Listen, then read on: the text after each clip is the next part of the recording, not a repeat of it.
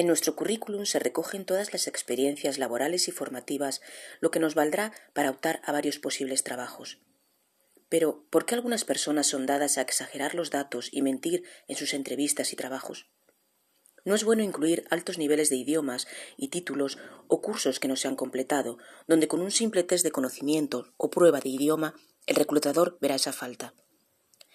Las razones más comunes para mentir en un currículum son el querer ocultar carencias profesionales, no admitir una plena formación y, sobre todo, querer alcanzar un puesto para el que no se está preparado.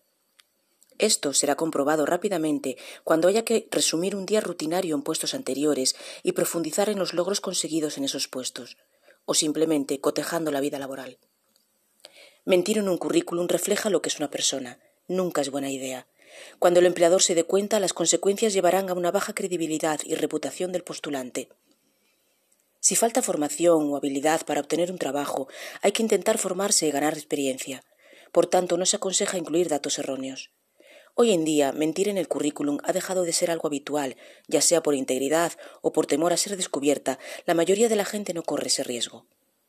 Siempre te sentirás mejor si tu currículum refleja tus verdaderos datos, experiencias y habilidades, aunque sean escasos, con la plena disposición a adquirir unos nuevos y avanzar.